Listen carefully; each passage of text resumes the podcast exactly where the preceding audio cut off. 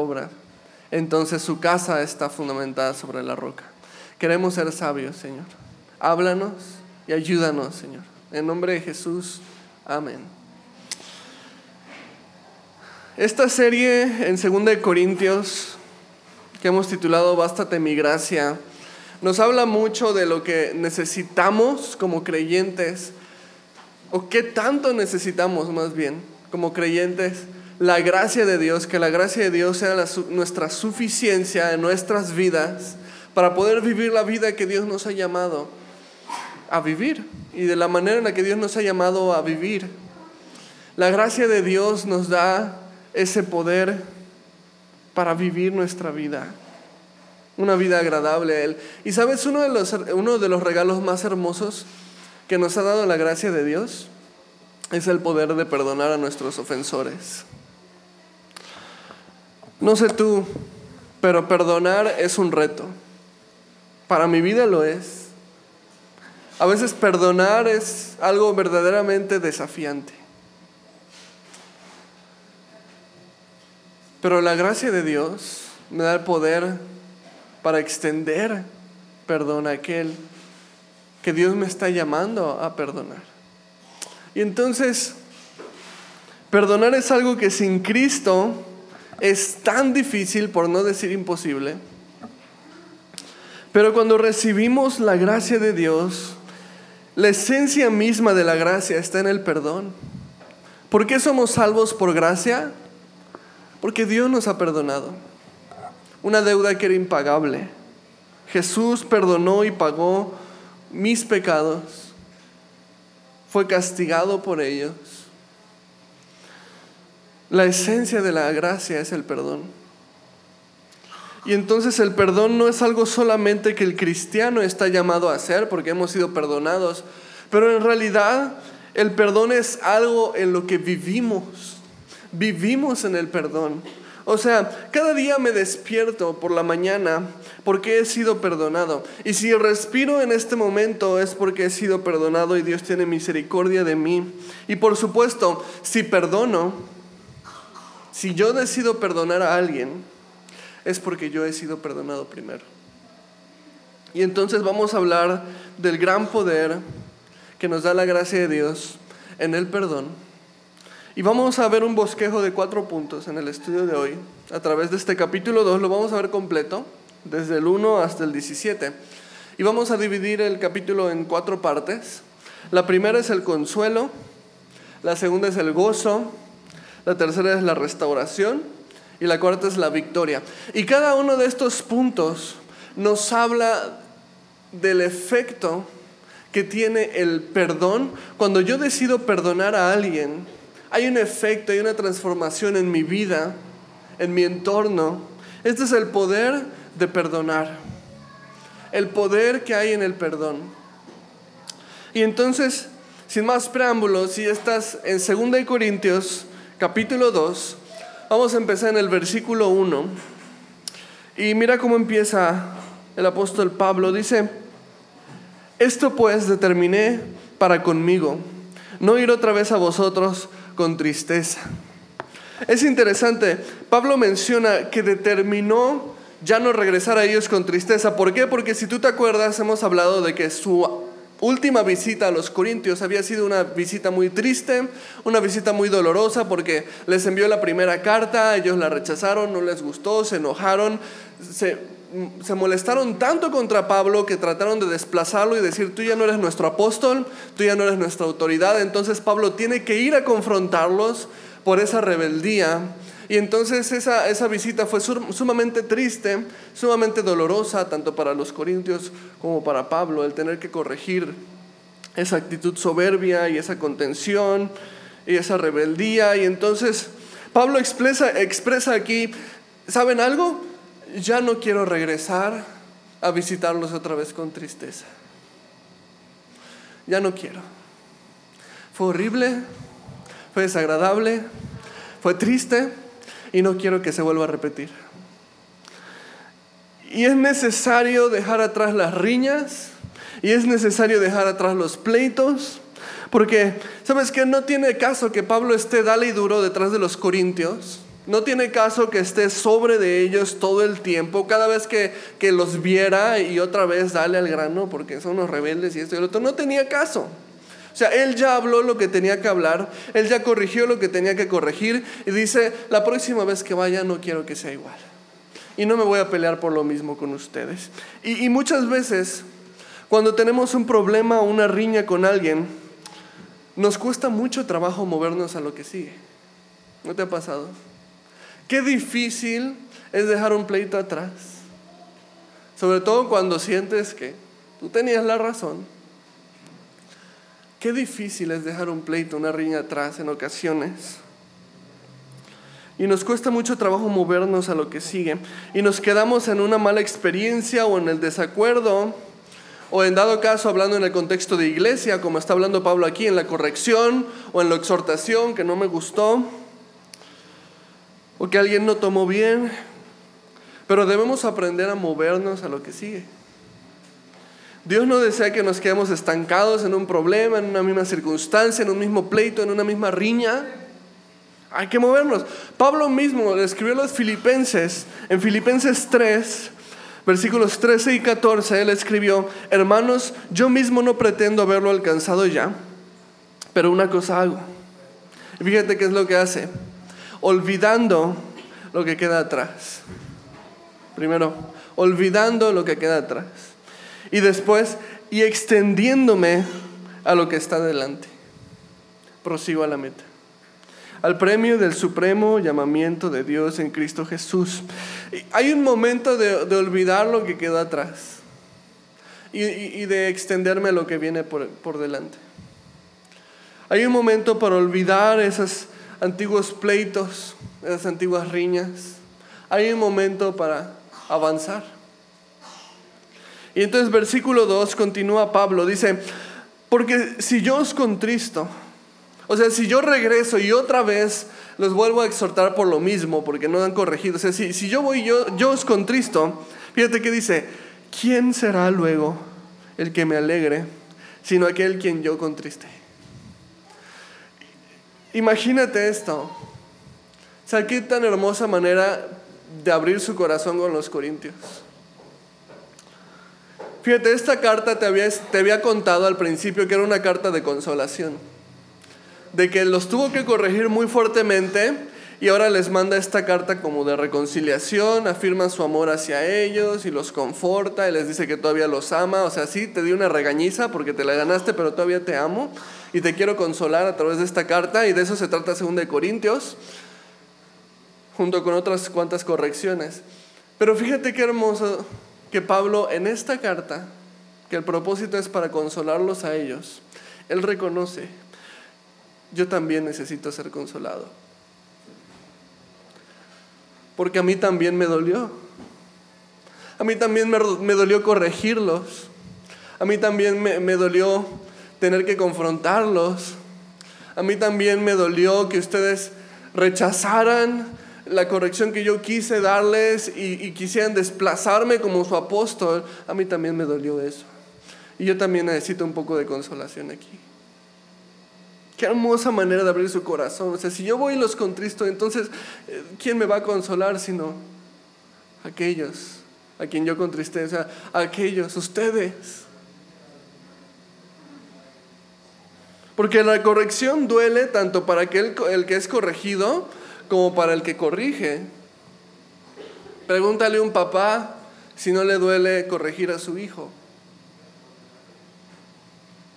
Y esa corrección no había sido dolorosa solamente para los corintios, sino para Pablo mismo. Su corazón se quebraba por eso. Y el corazón de Pablo está triste por haber tenido que hacerlo, porque no es fácil, no es fácil corregir. Toma mucho amor corregir a alguien porque sabes que se va a enojar en contra de ti. Lo más fácil, si tú ves a alguien que está en pecado o está haciendo algo malo, pues hacer como que no veo nada. Pues allá él y Dios, ¿no? Qué cómodo. Pero el amor de Cristo te lleva a corregir porque porque amas a esa persona y está viviendo una vida alejada de Dios o está ofendiendo a Dios en esto o en aquello, entonces vas y le dices, hermano, esto está mal. Y, y la primera reacción es molestia, casi de todos, es muy raro que alguien no se enoje cuando es corregido. y duele para ambos. Es más fácil no decir nada, quedarse callado, pero no es lo correcto. Un verdadero amigo, un verdadero hermano te va a decir las cosas como te las debe de decir. Aún sabiendo que quizás él salga perdiendo por causa del enojo. Pero entonces Pablo dice, yo necesito consuelo porque ustedes no tomaron nada bien la corrección y, y también hubo cosas que me hirieron al corregirlos. Pero sabes algo, esto es algo que el perdón trae. Y es el, el primer punto del que te quiero hablar esta mañana. El poder del perdón consuela, trae consuelo. Y cuando tomamos la decisión de perdonar, hay un consuelo que viene no solamente para aquel que le es otorgado el perdón, sino también para aquel que ha decidido perdonar. El perdón que Pablo decide extenderle a los corintios es un consuelo no solamente que ellos necesitaban, pero también que él mismo necesitaba. Perdonar consuela. ¿Cómo no lo haría si la esencia misma del Evangelio está en el perdón, verdad? Según de Tesalonicenses 2, 16 y 17, dice, y el mismo Jesucristo, Señor nuestro, Dios nuestro Padre, el cual nos amó y nos dio consolación eterna y la buena esperanza por gracia, conforme, conforte, perdón, vuestros corazones y os confirme en toda buena palabra y obra o sea, es Cristo mismo el quien a través de su perdón nos trajo consuelo. Y sea que lo quieras o no reconocer, si tú no has perdonado a alguien, tu corazón está desesperado por consolación. Porque cuando tú decides no perdonar y en lugar de eso guardar resentimiento o guardar rencor, tu corazón está desconsolado. Necesitas perdonar. Eran los corintios los que habían ofendido a Pablo. Y sin, embargo Pablo también era el que anhelaba ese consuelo y decide perdonarlos por su ofensa. Versículo 3 continúa y dice, y esto mismo os escribí para que cuando llegue no tenga tristeza de parte de aquellos de quienes me debería de gozar, confiando vosotros todos que mi gozo confiando en vosotros todos que mi gozo es el de todos vosotros.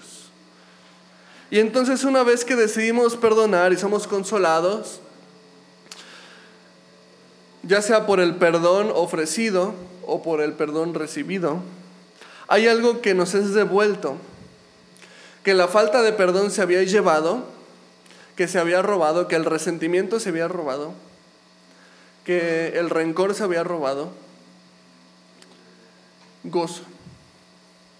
Eso es lo segundo que el perdón te devuelve. Gozo. Porque cuando albergamos en nuestro corazón falta de perdón, o resentimiento, o odio, o pleito, el gozo desaparece muy fácilmente. El gozo y el resentimiento son opuestos. Tú no puedes experimentar gozo si tienes odio en tu corazón o si tienes resentimiento o rencor en tu corazón hacia alguien, no puedes experimentar gozo. No en la plenitud en la que Dios te ha llamado a, a experimentarlo. Y entonces aquí Pablo dice, no quiero tener tristeza de quienes me debería de gozar. O sea, imagínate esto. Cada vez que los corintios venían a la mente de Pablo, ¿qué venía en su corazón? Tristeza. Y dice Pablo, yo no quiero esto. O sea, cada vez que piensen ustedes o que los vea o que los recuerde, sentir esta tristeza, no, yo debería sentir gozo cada vez que me acuerde de ustedes. Y sabes que a lo mejor hay alguna persona de la que te deberías de gozar, pero en lugar de eso, cada vez que la ves o que pienses en ella, viene tristeza. O viene resentimiento viene coraje. No deberías de entristecerte de quien deberías de gozarte. Hay familiares de los que te deberías de gozar o amistades de las que te deberías de gozar, o hermanos en Cristo de los que te deberías de gozar, pero en lugar de eso, hay tristeza al verlos o hay tristeza al recordarlos, porque hay cosas que son necesarias perdonar. Y no se ha hecho. Y a lo mejor Dios ya está trayendo en tu mente a alguien del que te deberías de gozar, pero hay tristeza. Y debes de ofrecer perdón. O pedir perdón, cualquiera que sea el caso. El perdón devuelve el gozo. Y Pablo dice, yo quiero recuperar este gozo. Yo no quiero seguir, seguir sintiéndome triste cada vez que pienso en ustedes. No. Ustedes son mi gozo. Ustedes son corona mía. ¿Por qué? Porque los corintios habían sido una iglesia que él mismo había fundado. O sea, la iglesia de Corinto es una iglesia que Pablo había fundado y con el propio sudor de su frente y con su propio ministerio, él había estado en Corinto y con muchas pruebas y todo lo que sea, pero él predicó el Evangelio y levantó una iglesia. Y entonces Pablo dice, ¿por qué tengo que sentirme triste cuando piensen ustedes? ¿Por qué tendría que ser así? No, no quiero entristecerme de aquellos que me debería de gozar. Y versículo 4 dice, porque por la mucha tribulación y angustia del corazón os escribí con muchas lágrimas, no para que fueseis contristados, sino para que supieseis cuán grande es el amor que os tengo. Te comentaba en el primer estudio que Segunda de Corintios en realidad es tercera de Corintios. Hay una carta en medio que está extraviada, que está perdida, quién sabe dónde está, quién sabe qué le pasó. Pero sabemos por pasajes como estos, en que nos menciona que él escribió con muchas lágrimas y todo esto, que hay una carta de la que no tenemos conocimiento, porque no hemos encontrado, ¿no? No sabemos qué es lo que decía esa carta que sería en realidad segunda de Corintios. No sabemos porque está extraviada, pero sabemos lo que nos dice este versículo. Y dijera lo que dijera, sabemos que esa carta que no conocemos fue una carta escrita con muchas lágrimas, dice aquí, fue una carta escrita con mucha tribulación, con mucha angustia por parte de Pablo, pero sobre todo sabemos que fue una carta en la que Pablo le quería dejar en claro a los corintios que los amaba. ¿Cómo me gustaría poder leer esa carta? O sea, me encantaría que se, así como, como los rollos del mar muerto, ¿no? Que fueron de los últimos descubrimientos, ¿no? Y encontramos rollos de Isaías y no sé qué, que así se encontraran otros, pero que venga esta carta que está extraviada. Sería padrísimo, a mí me encantaría conocerla porque, porque veo en versículos como este que fue una carta en la que Pablo desbordó su corazón. Si aparecerá o no, es muy poco probable para estas alturas que encuentren otras cartas bíblicas, es muy poco probable. Pero sin embargo, Dios sabe por qué no nos ha permitido tener esa carta en la Biblia, ¿verdad? Si tú te preguntas si tu Biblia está completa porque le falta esa carta extraviada, sí está completa. Tenemos en la Biblia los libros y las cartas que Dios quiso que tuviéramos. Así que no te preocupes, tu Biblia está completa y es perfecta. ¿Ok?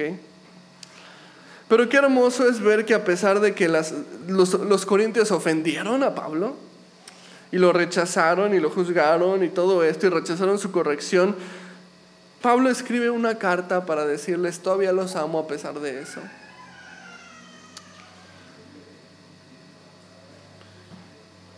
La disciplina no siempre nos va a hacer sentir amados, ¿verdad? A veces un niño puede llegar a pensar que su padre o madre no lo quiere porque lo tiene que disciplinar. Y a lo mejor te ha pasado en algún momento que tu hijo te dice, ah, tú me odias, ¿no? Si tienes un adolescente a lo mejor. O a lo mejor algunos chiquitos que ya son más precoces, ¿no? Pero tú y yo sabemos que la disciplina es amor, pero no siempre el que es disciplinado se va a sentir amado. Y eso es lo que pasaba con los corintios. Entonces Pablo tiene que decirles, tranquilos, todavía los amo, sí los discipliné, pero todavía los amo. O sea, no significa que no los ame. Pero necesitaban esa disciplina. Y entonces un buen consejo, cuando aplicamos disciplina, sea en donde la apliques, si como padre o, como hermano a otro hermano en Cristo, o como pastor, o como líder de la iglesia, o X o Y, si estás en un, en un momento en el que tienes que corregir a alguien o disciplinar a alguien, un buen consejo es que primeramente seas firme en la disciplina. Porque también está el caso opuesto del papá que quiere disciplinar ahí al hijo y termina él pidiéndole perdón al hijo. Entonces eso no sirve. Perdiste tu tiempo. No aprendió la lección.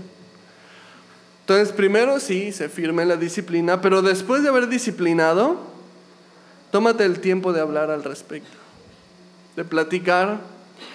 Y si disciplinaste a tus hijos, explícales por qué los tuviste que disciplinar. Y confírmales tu amor hacia ellos. Hazles saber que están totalmente perdonados y que son totalmente amados. Que sin importar lo que ellos hagan, tu amor por ellos nunca va a cambiar. Si tú disciplinas con este balance, vas a tener una disciplina muy sana. Y es lo que vemos el ejemplo de Pablo. Es firme en su disciplina y lo vimos muy claramente en 1 Corintios pero ahora viene a confirmar el amor hacia ellos. No importa lo que ustedes hagan, yo siempre los voy a amar. Son mis hermanos. Son la iglesia que yo mismo planté. Siempre los voy a amar. Versículos 5 y 6. Pero si alguno me ha causado tristeza, no me la ha causado a mí solo, sino en cierto modo, por no exagerar, a todos vosotros. Le basta a tal persona esta reprensión hecha por muchos. Aquí Pablo menciona una persona, alguien, no sabemos quién, que le causó una gran tristeza a él y a toda la iglesia. No menciona su nombre, aparentemente no es necesario mencionar su nombre porque todos saben de quién está hablando, digo nosotros no. Es como cuando estás en una conversación y alguien hace un chiste y se ríen y dices, no entendí, ah, es que, como dicen, es este chiste local, ¿no? Así, ah, bueno, pues ellos entendieron. Algo así, Pablo menciona una persona aquí sin su nombre, nosotros no sabemos quién es, pero ellos saben de quién están hablando, ¿no? Y pues esta persona causó una gran tristeza a Pablo y a todos, o sea, aparentemente hizo algo muy malo que dañó a toda la iglesia. Y los comentaristas creen que lo más seguro es que se trate de aquel hombre que, que estudiamos en 1 Corintios, ¿te acuerdas que vimos en el capítulo 5?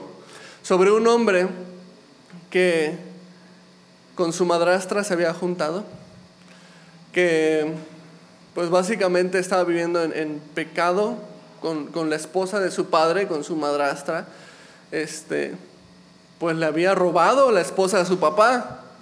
Y entonces exhorta en el capítulo 5, 1 Corintios 5, después lo lees en tu casa si quieres, pero exhorta que se tiene que lidiar con el pecado porque están siendo muy tolerantes con ese hombre y dice, tienen que lidiar con ese pecado y tienen que corregirlo porque eso es algo que ni siquiera entre los gentiles, es entre los paganos, se nombra o se oye, ¿no? Que, que un hombre esté viviendo con su madrastra eh, en adulterio. Entonces, la mayoría de los comentaristas creen que se trata de este hombre, del que está hablando Pablo, porque se refiere de la misma manera que en Corintios 5, de aquel, ¿no? Usa el mismo término. Entonces es muy probable que se trate de ese mismo hombre, ¿no? Y nos dice el verso 6 que estamos leyendo aquí, que este hombre fue reprendido por todos. O sea, para variar le hicieron caso a Pablo en una cosa, en, en exhortar a este hermano que estaba viviendo en tal pecado, ¿no? Lo cual es bueno. Fue una reprensión hecha por muchos, dice aquí. Qué bueno que están lidiando con el pecado que tenían que lidiar. Pero fíjate lo que continúa diciendo, versículos 7 y 8. Dice, así que al contrario, vosotros más bien debéis perdonarle y consolarle para que no sea consumido de demasiada tristeza. Por lo cual os ruego que, confirméis el amor para con él. Y entonces, qué bueno que sí me hicieron caso, qué bueno que sí lo exhortaron y lo reprendieron porque era necesario. Pero ahora, por favor, perdónenlo. Consuélenlo. Confirmen el amor con este hombre. ¿Qué? ¿No? Imagínate los corintios. O sea, primero que lo exhortemos y ahora que lo amemos. O sea, y nos estás diciendo un hombre que cometió pecado sexual con su propia madrastra. ¿Quieres que confirmemos el amor con esta persona, con este individuo? Sí, eso es lo que quiero. ¿Habrá un hombre demasiado malo como para que no pueda ser restaurado? ¿Habrá alguno de mis pecados que sean lo, suficientemente terribles como para que Dios no pueda perdonarme? ¿O hacer algo nuevo en mi vida? ¿Existirá? Toda persona puede ser restaurada. Y entonces Pablo dice, por favor, perdónenlo, consuélenlo y ámenlo.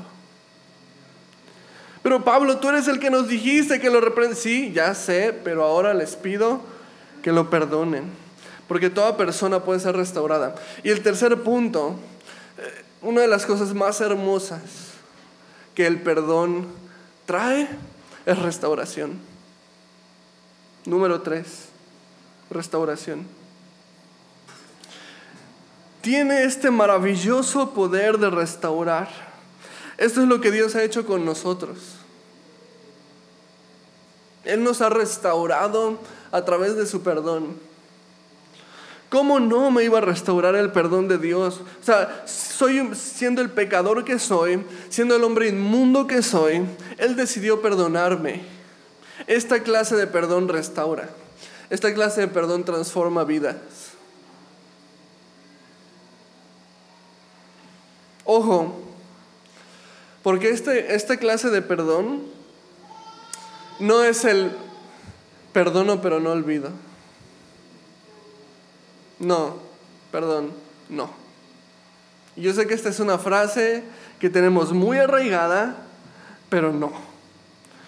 Porque ese perdón no restaura.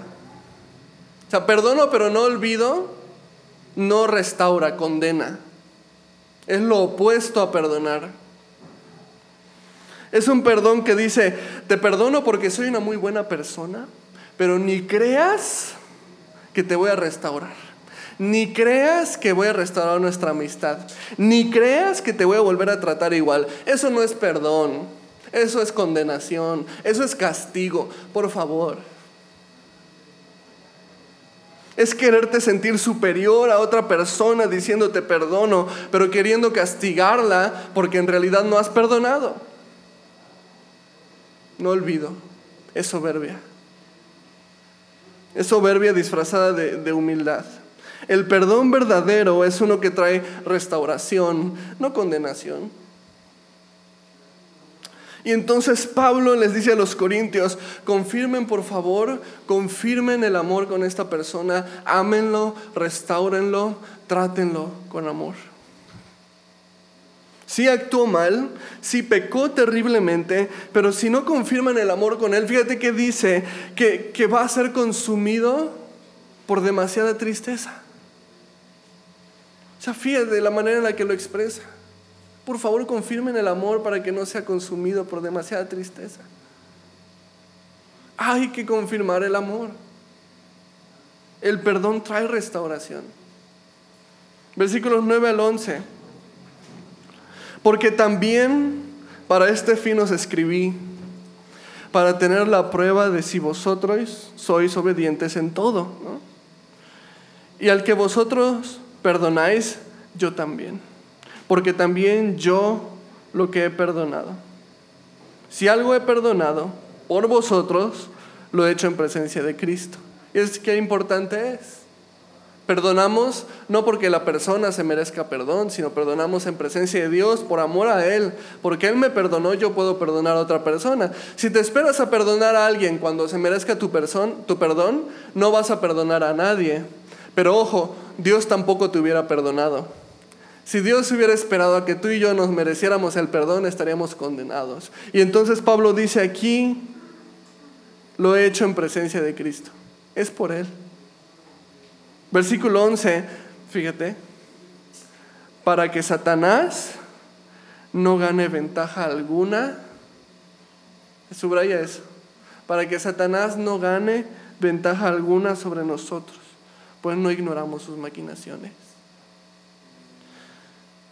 todo lo que hemos hablado es lo que pasa en lo emocional, cuando, cuando decidimos perdonar y somos restaurados y el gozo es regresado y, y, confirmamos el amor. Pero ahora Pablo dice, no solo esto, vamos a llevarlo al terreno de lo espiritual. ¿Qué está pasando detrás de un corazón que no perdona? ¿O qué está pasando espiritualmente cuando yo decido perdonar? Y entonces es necesario perdonar para que Satanás no gane ventaja alguna sobre nosotros. Cuarto punto y último del estudio, victoria. El perdón trae victoria.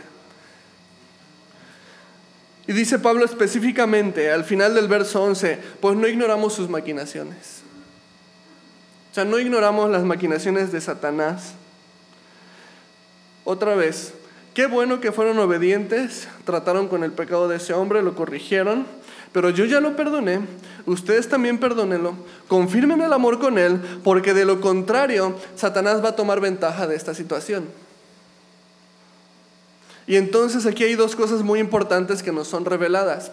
Una, Satanás puede tomar ventaja aún de la disciplina hecha dentro de la iglesia.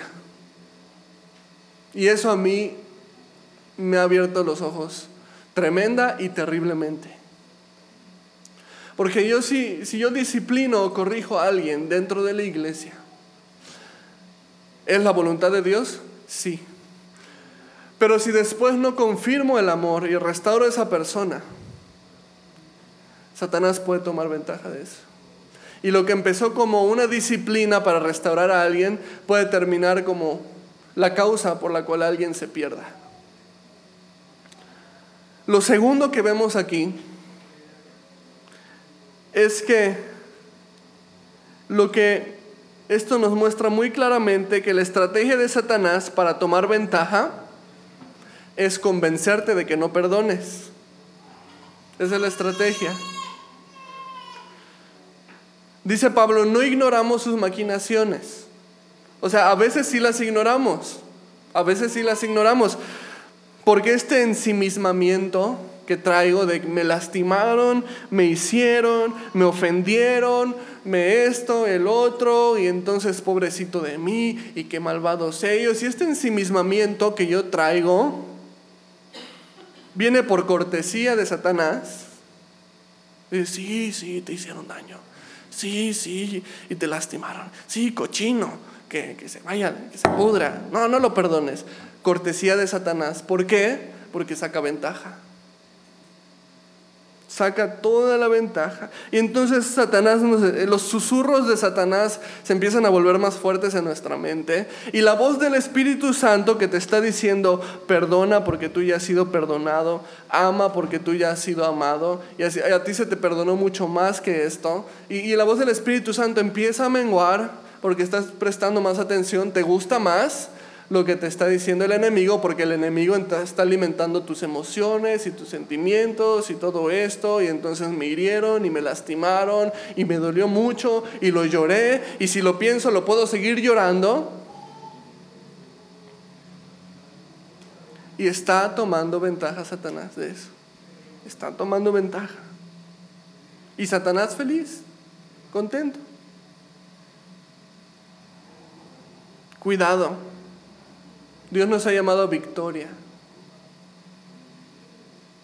Y no perdonar, le estás dando la ventaja al enemigo. Versículos 12 y 13.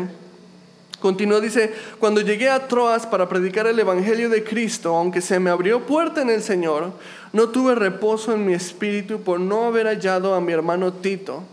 Así despiéndome de ellos, partí para Macedonia. Entonces Pablo les da el ejemplo Y dice, yo cuando estuve ahí en Troas necesité a Tito y no lo encontré y la verdad es que estuve muy triste. ¿Por qué? Porque nos necesitamos unos a otros. Porque cuando hay unidad, el Espíritu gana. Pero cuando hay división, Satanás gana. Y entonces yo necesitando a este hermano no lo encontré. Y yo necesitaba. ¿Y sabes algo? Nos necesitamos unos a otros. Y necesitamos caminar en unidad. Es por eso que necesitamos perdonar. Estamos llamados a servir juntos, estamos llamados a amarnos, estamos llamados a ser compañeros de milicia, estamos llamados a perdonarnos. Versículo 14, mas a Dios gracias, el cual nos lleva siempre en triunfo en Cristo Jesús, y por medio de nosotros manifiesta en todo lugar el olor de su conocimiento. Y entonces Pablo dice, a pesar de esto, Dios nos lleva en triunfo. Y siguiendo la idea cronológica del discurso, el triunfo nos habla de perdonar, o sea, Dios nos lleva en perdón. Dios nos lleva a perdonar.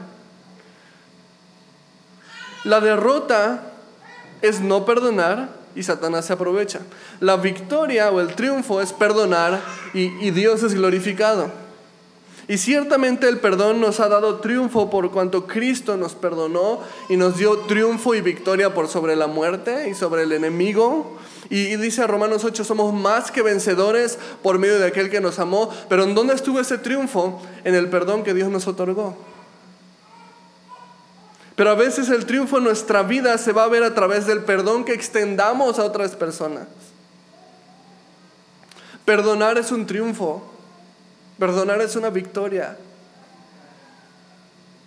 Es el fruto de un caminar con Cristo, es el fruto de haber sido perdonado por Cristo. Y Pablo usa una analogía muy interesante en este pasaje, porque cuando está hablando este, aquí en el, en el versículo 14, que Dios nos lleva siempre en triunfo, está usando una analogía eh, que comprendían muy bien en la cultura greco-romana en la que estaban, porque cuando los romanos ganaban una batalla o conquistaban algún pueblo, se hacía una gran fiesta cuando el ejército vencedor regresaba, ¿no? Y entonces se hacía un desfile, se hacía un desfile triunfal para recibir a los soldados de guerra.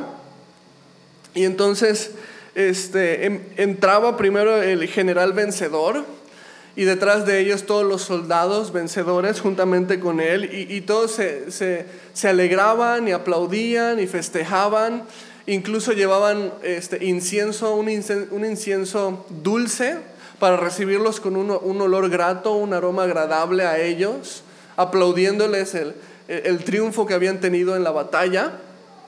Era un desfile fenomenal el que hacían. Y entonces Pablo está utilizando esta misma imagen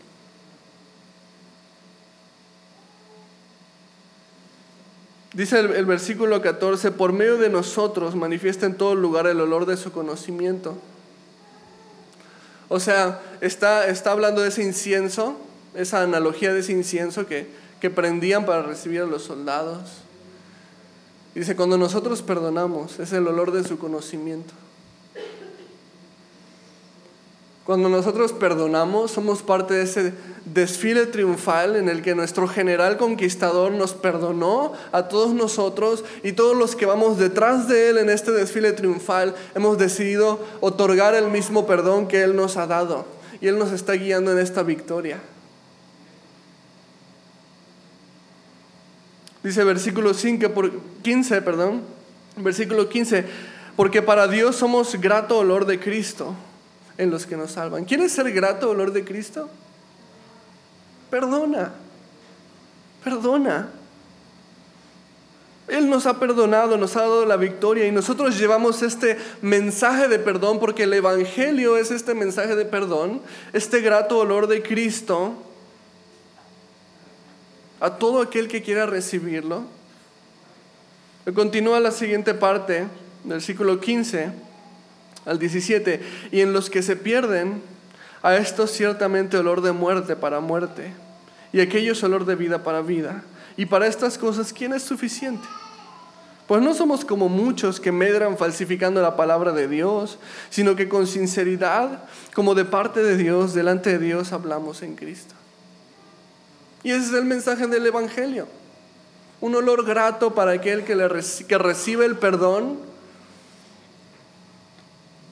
no somos como muchos que medran falsificando, o sea, no vamos a predicar otra cosa. la esencia del mensaje es que Cristo puede perdonar tus pecados. No, no vamos a medrar ese mensaje, no vamos a falsificarlo, porque hablamos de parte de Dios y delante de Dios y hablamos en Cristo. Y entonces, ¿sabes cuál es la, la mejor representación del Evangelio en tu vida? Cuando tú decides hacer por alguien más lo que Dios ya hizo por ti, perdonar. Qué hermosa imagen del Evangelio pueden ser nuestras vidas si decimos perdonar al ofensor. Qué hermoso reflejo de Cristo en mi vida si yo decido perdonar. Y es curioso porque dice que este olor grato eh, puede ser olor de muerte para aquellos que rechazan el, mensaje, ¿no? Porque es cierto, Regresando a la analogía del desfile, en el desfile hasta el final iban los prisioneros de guerra, los que capturaba el ejército. Y entonces entraba el general, los soldados y después los cautivos que habían tomado del, del triunfo, de la victoria, de la conquista. Y lo que para unos es incienso dulce era un olor de victoria, para ellos era un olor de muerte porque era, representaba el olor de su derrota y entonces hace el paralelismo aquí dice, sí, y para los que reciben a Cristo es un olor de vida y para los que deciden rechazar a Cristo es también un olor de muerte. Que dice la palabra que el Evangelio es salvación para aquel que cree. El que en él cree no es condenado, pero el que no cree ya ha sido condenado por no creer en el Hijo unigénito de Dios. Pero al mismo tiempo, a lo mejor el estudio de hoy, para alguno aquí, huela feo, sea un olor de muerte, porque estás escuchando cosas que no querías escuchar. Este grato olor que es el perdón de Cristo hacia tu vida, ahorita te está pestando porque dices, no, yo no quiero perdonar a esa persona. Yo no quiero otorgar ese perdón. No se lo merece. Y entonces tenemos una decisión que tomar. Cristo nos está llevando en un desfilo triunfante, un desfilo de perdón, de restauración, de consolación, el que Él nos ha perdonado y estamos llamados a perdonar a otros. Hemos visto que el poder del perdón primero es el consuelo, es lo primero que vimos. que tanto tú como el ofensor necesitan ser consolados y el perdón es lo que va a proveer. Vimos también que el poder del, el poder del perdón es gozo. Porque a veces el rencor, el resentimiento, simplemente se lleva el gozo que Dios te había dado. Y el camino de regreso es el camino del perdón. Vimos en tercer lugar la restauración. Que perdonar es restaurar. Que perdono pero no olvido no es perdonar, es castigar y que el perdón verdadero trae una restauración. Y no hay hombre o mujer suficientemente malos como para que no puedan ser restaurados. El perdón trae restauración y sobre todo traer esa restauración para aquel que a lo mejor está siendo consumido por mucha tristeza, como lo decía Pablo de este hombre. Por último vimos la victoria que Satanás tiene una agenda, tiene un plan, tiene una maquinación que tú no perdones. El ensimismamiento, te hirieron, te lastimaron, cochinos, puercos. No, merecen tu perdón. Ah, tienes razón. No, ese, es, ese es el plan del enemigo, pero el plan de Dios es, yo te he perdonado a ti, tienes que perdonar también tú. Hay una gran victoria que nos espera y solo toma dos palabras. Te perdono. Esas hermosas dos palabras que un día tú y yo escuchamos de, nuestro Dios y las comprendimos. Cuando Dios nos dijo, te perdono. Cuando comprendimos que éramos perdonados, sin merecerlo y siendo los que somos, Qué hermosas palabras cuando recibimos esto de Dios. El te perdono de Dios es vida nueva. Y entonces Dios te dice, ¿por qué no otorgas eso a tu hermano. ¿Por qué no hacerlo? Y a lo mejor, hablando de esto, tú no sabes si de verdad Dios te ha perdonado o no. A lo mejor aquí viene una raíz del problema. ¿Será que Dios me ha perdonado? ¿Dios me perdona? No, ¿cómo Dios podía perdonar a alguien como yo? Hoy puedes asegurarte de que Dios perdona. Primera de Juan 1.9, si confesamos nuestros pecados, Él es fiel y justo para perdonar nuestros pecados y limpiarnos de toda maldad. Juan 1.12, mas a todos los que le recibieron, los que creen en su nombre, les dio potestad de ser hechos hijos de Dios. ¿Tú quieres saber si Dios perdona? Sí lo hace. ¿Qué debo hacer para obtener el perdón de Dios? Por gracia, por medio de la fe, puedes venir a Él, hacer una oración sincera de tu corazón, confieso mis pecados, perdóname, te recibo. Y sabes que no solamente Dios perdona, sino que Dios adopta. Hoy puedes ser adoptado como hijo de Dios. Recibe el perdón de Dios hoy y comienza un caminar en Cristo. Y créeme que Él te va a dar el poder para perdonar a aquellos que debes hacerlo. Oramos. Señor, gracias. Qué perdón tan grande tú nos has dado. Qué regalo tan hermoso hemos recibido de ti. Que yo siendo un pecador, indigno, inmundo, Señor, tú extendiste tu perdón hacia mí y me amaste. Me amaste con amor eterno.